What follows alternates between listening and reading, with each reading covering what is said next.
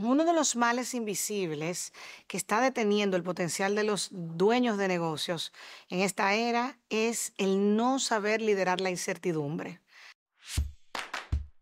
Uno de los grandes impactos que tiene la incertidumbre es generarte miedo y cuando estás en miedo, y por ende sientes inseguridad, eso te coloca en un piloto automático de tomar decisiones desde un lugar que no necesariamente es el mejor, que te puede poner reactivo con tu equipo de trabajo, que te puede hacerte sentir que estás haciendo muchas cosas,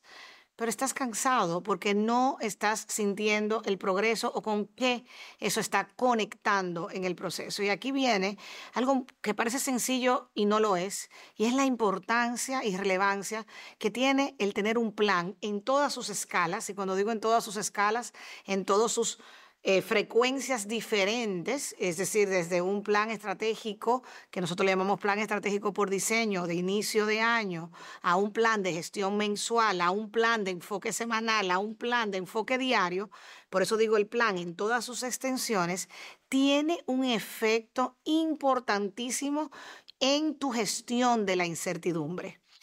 Cuando tenemos un plan, nos apegamos a él, vivimos con él, comunicamos a través de él, eso no solamente te genera seguridad a ti de que estás trabajando desde un lugar que está comenzando a progresar, sino que también le genera seguridad a tus colaboradores. No solamente tú necesitas seguridad, de hecho tú eres la fuente de seguridad de que tu equipo de trabajo sepa que estamos progresando y continuando en lo adelante. Y en este mundo donde la nueva tendencia o el nuevo red social te va a impactar el que tú puedas continuar en lo que todo se ajusta porque hay un plan, también te va a colocar en una certeza que yo le llamo la certeza del 70%.